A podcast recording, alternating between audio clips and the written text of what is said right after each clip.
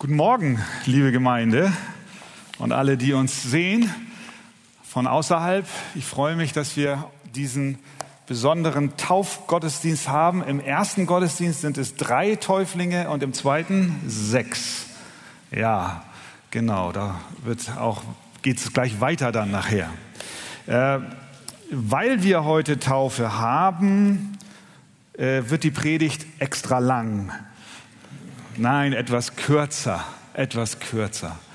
Stehen wir doch auf zusammen, schlagen das Buch Ruth auf und lesen den letzten Vers des ersten Kapitels und die ersten drei Verse des zweiten Kapitels. Ruth 1, Vers 22 und folgende.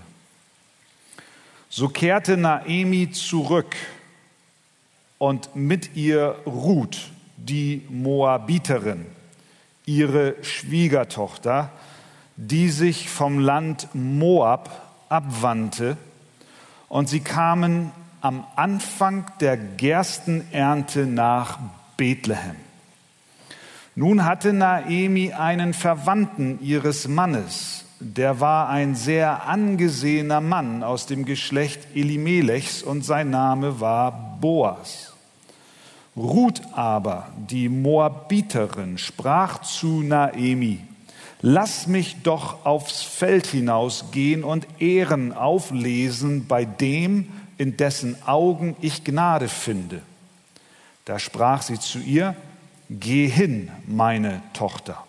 Und so ging sie hin kam und las Ehren auf, auf dem Feld hinter den Schnittern her.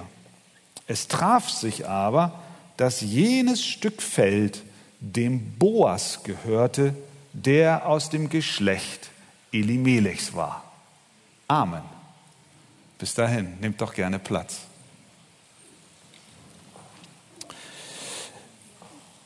Naemi war mit ihrer Schwiegertochter Ruth auf dem Weg von Moab zurück nach Bethlehem, inzwischen ohne Hab und Gut und auch ohne Ehemann. Denn der Elimelech, ursprünglich aus Bethlehem kommend, war ja aufgrund der Hungersnot nach Moab geflohen bzw. ausgereist, um dort ein besseres Leben zu führen, hat dort seine zwei Söhne mit moabitischen Frauen verheiratet und hat auch Gott mehr oder weniger aus dem Blick verloren. Dann starb Elimelech und auch seine beiden Söhne, so dass Ruth alleine, äh, dass Naemi, seine Frau, die Witwe, alleine blieb mit den zwei Schwiegertöchtern, zwei moabitischen Frauen, nämlich eine namens Ruth, die andere namens Orpa. Auf dem Weg zurück nach Bethlehem, weil sie in Moab keine Zukunft mehr sah für sich, bat sie die beiden Schwiegertöchter umzukehren und ein Leben neu zu starten in ihrer Heimat. Orpa tat das, Ruth aber entschloss sich, mit Naemi zu gehen und sagte, wo du hingehst, da will ich auch hingehen. Und wo du bleibst, da will ich auch bleiben. Dein Volk ist mein Volk und dein Gott ist mein Gott. Also kam nun Ruth mit der Naemi nach Bethlehem und sie war dort eine Ausländerin. Die beiden ohne soziale Absicherung, vollkommen auf die Hilfe anderer angewiesen und vielleicht auch noch auf das Betteln nach Nahrung, sind nun dort und fragen sich, wie es weitergeht. All das zehrte ganz, ganz stark an den Nerven von Naemi, wie wir uns das vorstellen können und wie wir auch in den Text davor lesen. Sie wird zur Begrüßung erkannt und sie sagt, nennt mich nicht Naemi, sondern Mara. Naemi heißt lieblich, Mara heißt bitter. Ich, ich bin verbittert über die Situation, in der ich bin. Sie erlebte in der Tat einen herben Niedergang in ihrem Leben, was auch Ergebnis ihres Ungehorsams Gott gegenüber war. Und während sie sich noch mit ihrer traurigen Situation beschäftigte und depressiv auf den Scherbenhaufen ihres Lebens sah, erkannte sie nicht, dass es eine entgegengesetzte Entwicklung in ihrem Umfeld gab.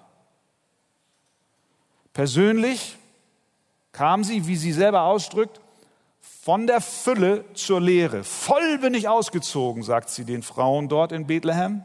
Damals mit meinem Mann und meinen Söhnen. Leer bin ich zurückgekommen.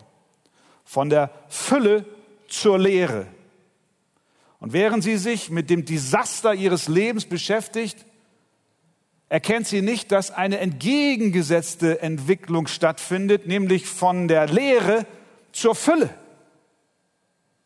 Bethlehem hat wieder Korn. Haben wir gesehen? Letzter Vers, Kapitel 1. So kehrte Naemi zurück und mit ihr Ruth, die Moabiterin, ihre Schwiegertochter, die sich vom Land Moab abwandte.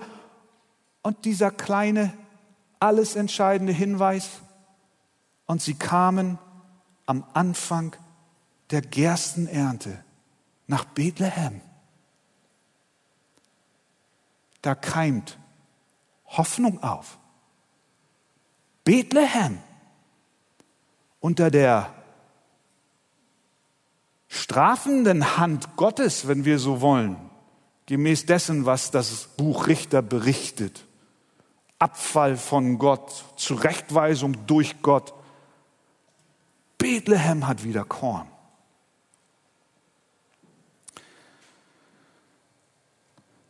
Aber Naemi war noch so sehr mit ihrem Verlust beschäftigt, dass sie das große Ganze noch gar nicht wahrnahm.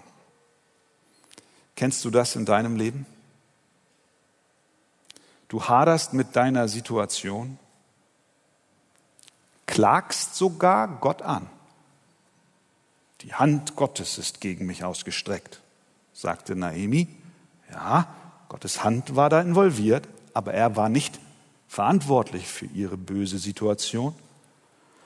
Du klagst sogar Gott an und schiebst ihm vielleicht sogar die Schuld für deine Lage in die Schuhe, aber merkst gar nicht, dass eine entgegengesetzte Entwicklung schon bereits angefangen hat zu wirken. In solchen depressiven, dunklen Stunden malen wir uns das schlimmste Szenario aus. Wir fantasieren über alles Mögliche, was uns wohl widerfahren könnte, und wir reden uns ein, Gott hat uns aufgegeben und verlassen und es gibt keine Hoffnung mehr für uns. Und wie viele Schmerzen fügen wir uns dann selbst zu? Doch am Ende stellt sich heraus, dass sich unsere dunklen Fantasien gar nicht einstellen. Die finsteren Szenarien sind gar nicht der Plan Gottes für unser Leben. All die Sorgen, die wir uns gemacht haben, waren nichts anderes als Energieverschwendung. Und die schlaflosen Nächte, die wir uns um die Ohren geschlagen haben, hätten wir uns sparen können. Jesus sagt, Wer aber von euch kann durch sein Sorgen zu seiner Lebenslänge eine einzige Elle hinzusetzen? Naemi ist noch gefangen, wie vielleicht der ein oder andere unter uns heute Morgen auch, in dem Scherbenhaufen und der Depression des Alltags. Aber schau, Gott fängt an. Korn wächst wieder in Bethlehem. Während Naemi noch hadert, beginnt Ruth zu handeln. Und an ihr sehen wir, und das sind im Wesentlichen zwei ganz simple Gedanken aus diesen wenigen Versen, an ihr sehen wir ein wunderbares Beispiel von dem Zusammenspiel unserer menschlichen Verantwortung und der Souveränität Gottes. Zunächst einmal schauen wir uns die menschliche Verantwortung an, die wir alle haben und die auch Ruth hier hat. Was sollte Ruth denn nun machen? In einem fremden Land als Moabiterin in Israel, ohne sozialem Netz und doppelten Boden, warten, bis Gott Türen öffnet beten, bis jemand ein humanitäres Paket vor ihrer Tür ablegt? Was soll sie machen? an dem Morgen, als sie aufwachte aus dem Tiefschlaf und erstmal zu sich kommen musste, um zu erkennen, wo bin ich? Ach ja, ich bin ja in Bethlehem, fern von meiner Heimat. Keine Ahnung, wie ich und meine Schwiegermutter durchkommen können. Wir haben nichts. Sogar in Gefahr ohne männlichen Schutz. Ruth übernahm Verantwortung und sie setzte ihren gesunden Menschenverstand ein. Vers 2. Ruth aber, und hier nochmal immer wieder dieser Hinweis, die Moabiterin, vergessen wir nicht, in Israel. Sie sprach zu Naemi, lass mich doch aufs Feld hinausgehen und Ehren auflesen bei dem, in dessen Augen ich Gnade finde. Sie setzt ihren gesunden Menschenverstand ein. Wenn wir an einem Punkt in unserem Leben sind, wo wir Entscheidungen zu treffen haben, wo wir nicht genau wissen, wie es weitergeht, dann ist es immer richtig, den gesunden Menschenverstand einzusetzen. Hörst du das? Nicht die Hände auf dem Schoß zusammenfalten und warten, bis ein Hilfspaket vom Himmel fällt, sondern überlegen, was, was könnte jetzt sinnvoll sein. Und sehr sinnvoll ist es, wenn man sich dann noch in den Geboten des Herrn auskennt, so wie offensichtlich Ruth, die ja noch relativ neu im Glauben war, denn sie wusste, dass es da etwas gibt, was ihr helfen könnte.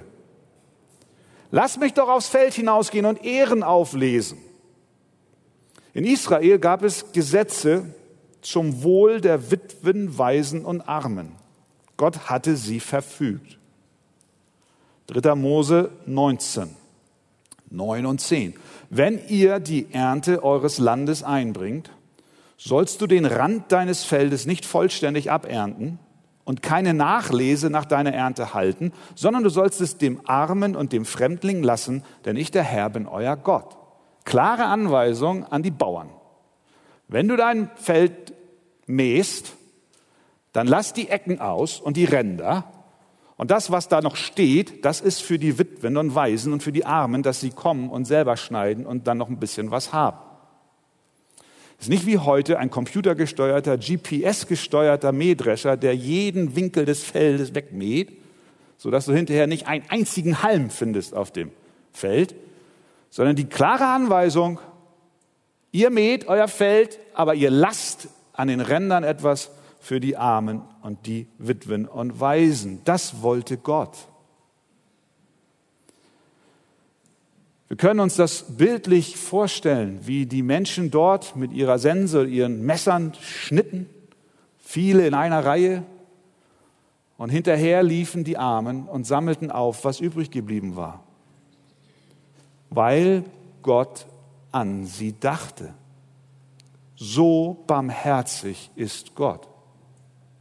Witwen und Waisen und Armen sind ihnen nicht egal, sondern er macht unmissverständlich klar, dass sie ihm am Herzen liegen und er wollte, dass die wohlhabenden Feldbesitzer und auch die Arbeiter, die in Lohn und Brot standen, genauso denken und handeln wie Gott selber, nämlich die Armen auf dem Herzen tragen. Ruth also setzt ihren gesunden Menschenverstand ein und sagt, hey, da gibt's doch ein Gebot. Schau ich mal, was ich daraus machen kann und sagt zu Naimi, lass mich doch Vers 2 aufs Feld gehen und Ehren auflesen. Es ist, glaube ich, gut an dieser Stelle zu bemerken, dass diese Versorgung Gottes allerdings mit dem Einsatzwillen derer in Verbindung stand, die bedürftig waren. Es war nämlich große Mühe die Ehren aufzulesen. Gott wollte nicht, dass die Armen Körbe voller Getreide vor die Füße gestellt bekommen. Und vielleicht auch noch sogar noch das frische Brot aus dem Ofen schön warm auf dem Tisch serviert bekommen. Nein, diese Gebote waren kein Sozialhilfeprogramm, bei dem die Empfänger nichts tun, bis jemand vorbeigibt, kommt und ihnen etwas gibt, Gott wollte die Armen versorgt wissen, indem sie für, ihre, für ihr Überleben selber aktiv wurden. Natürlich gab es auch Kranke, die wollen wir hier mal aussparen. Aber Gott wollte die versorgen, die auch einen Einsatz bringen, selbst wenn sie selber nichts haben. Das Motto dieses Hilf göttlichen Hilfsprogramms war, ich will für mein Essen arbeiten. Ruth also legte ihre Hände nicht in den Schoß, sondern sie handelt. Sie fragt ihre Schwiegermutter nicht, Mutti, was hast du heute vor mit mir, wo kriegen wir Essen her? Sondern sie sagt, lass mich doch aufs Feld hinausgehen und Ehren lesen. Sie will ihrer Schwiegermutter nicht auf der Tasche liegen, sondern sie sagt, ich gehe, selbst wenn es eine Gefahr für mich bedeutet, ohne Schutz dort hinauszugehen. Aber ich will mein Versprechen einlösen, wo du hingehst, da will ich auch hingehen, wo du bleibst, da will ich auch bleiben. Dein Volk ist mein Volk, dein Gott ist mein Gott, ruht stand zu ihrem Wort. Und dann lesen wir, sie hoffte, bei jemandem Gunst zu finden. Lass mich doch aufs Feld hinausgehen und Ehren auflesen bei dem, in dessen Augen ich Gnade finde. Sie hoffte, dass jemand da ist, der es gut mit ihr meint. Sie kam aus dem Stuhl heraus und wurde aktiv. Wie viele Christen, nicht in der Arche, aber überall sonst, sitzen herum und warten auf ein wunderbares Eingreifen Gottes in ihrem Leben. Sie legen ein Fließ nach dem anderen aus, bewegen die Sachen von vorn und hinten und drehen es dreimal um, von der linken Herzkammer in die rechte Herzkammer, aber tun nichts. Sie warten auf besondere Zeichen übernatürlicher Art, aber kommen nicht vom Fleck. Jemand hat gesagt, der Wille Gottes ist nicht ein Paket, das an einer Schnur vom Himmel heruntergelassen wird, sondern es ist eine Rolle, die sich von Tag zu Tag weiter öffnet, indem wir handeln, indem wir gehen und wir erkennen den Willen Gottes im Fortschreiten unseres Lebens. Wie entdeckst du den Willen Gottes für dein Leben? indem du deinen gesunden Menschenverstand bemühst, die Gebote Gottes kennst und fragst, was kann ich tun? Wo kann ich Ehren sammeln? Indem, wir, indem du deine Pläne durchdenkst, aber dann auch zur Tat schreitest. Und noch etwas. Wie kannst du den Willen Gottes in deinem Leben finden? auch indem du dir den Rat von dir nahen Menschen einholst. Denn das tat Ruth auch. Sie lief ja nicht einfach los, sondern bevor sie losging und handelte, besprach sie sich mit ihrer Schwiegermutter. Naemi, wie sieht's aus? Lass mich doch gehen. Wartet auf die Reaktion. Was sagt Naemi? die eine Einheimische ist, die die Situation kennt, die ihr einen Rat geben kann, die vielleicht eine Warnung aussprechen kann, die auch vielleicht sagen könnte, nein, das lass mal lieber sein. Sie lässt sich von ihrer Schwiegermutter beraten. So fand sie den Willen Gottes für ihr Leben durch eine vernünftige Beratung mit der Person, die ihr sehr nahe stand. Ich kann das nur empfehlen. Ich kann das nur empfehlen. Hol dir Rat ein, wenn du nach dem Willen Gottes in deinem Leben fragst. Hast ein Mädchen im Auge als junger Mann? Hol dir Rat ein. Andersrum genauso. Ein junger Mann, der dir den Hof macht. Frag mal in deinem engen Umfeld. Und vor allen Dingen, frag nicht nur und mach, was du denkst, sondern höre auf den guten Rat derer, die in deinem Umfeld sind. Wie erkenne ich den Willen Gottes? Indem ich meinen gesunden Menschenverstand einsetze, indem ich das Wort Gottes kenne, indem ich schaue, was kann ich tun, aber auch indem ich mich frage, was ist der Rat von meinen Menschen, von meinen Mitmenschen. Also Ruth übernimmt Verantwortung, indem sie handelt. Und dann zweitens sehen wir aber sehr deutlich in diesen Versen die Souveränität Gottes. Mehr als was sie jetzt gemacht hat, kann sie nicht tun. Nachdenken, besprechen, im Herzen bewegen, beten, handeln. Alles andere ist ganz allein Gottes Sache. Das ist eine Lektion, die ich als kleiner Junge von meinen Eltern sehr früh mitbekommen habe. Wenn ich eine Klassenarbeit schreiben sollte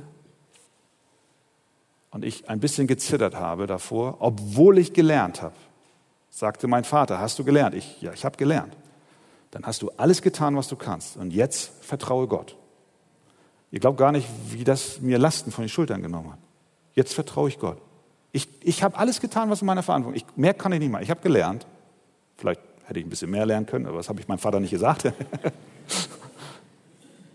ich habe gelernt, Gott, jetzt bist du an der Reihe.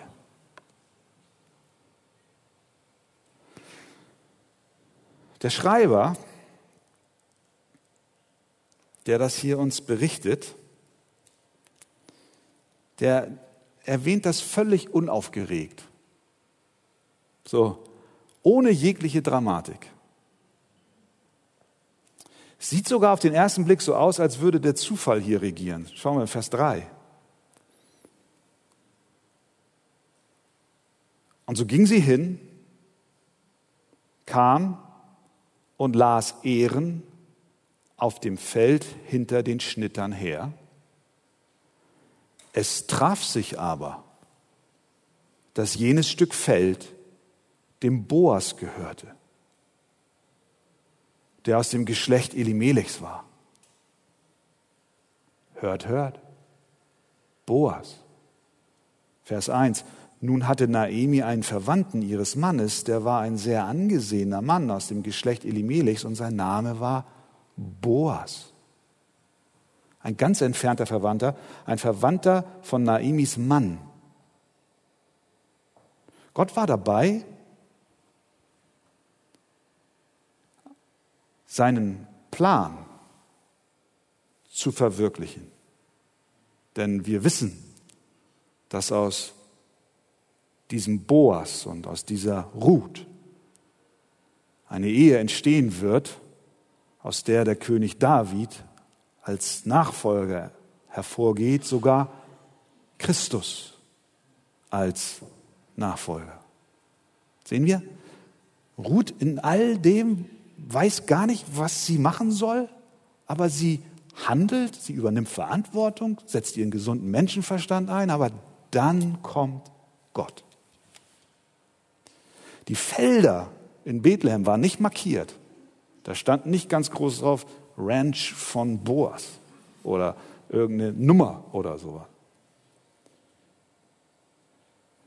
Naomi hat auch nicht gesagt, du schau mal, ich glaube, dritte Straße rechts, da müsste ein Feld sein von einem entfernten Verwandten, da wären die Chancen gut, wenn du dorthin gehst.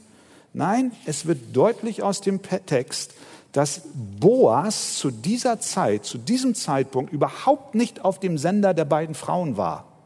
Nur wir als Leser werden informiert, da gibt es einen Boas, aber die beiden subjektiv haben Boas überhaupt nicht auf der Rechnung. Ruth zog los, kam, kam an irgendein Feld, fragte dort, ist es in Ordnung, wenn ich hier ein bisschen Eiern sammle? Und die Leute sagten, jo, mach mal.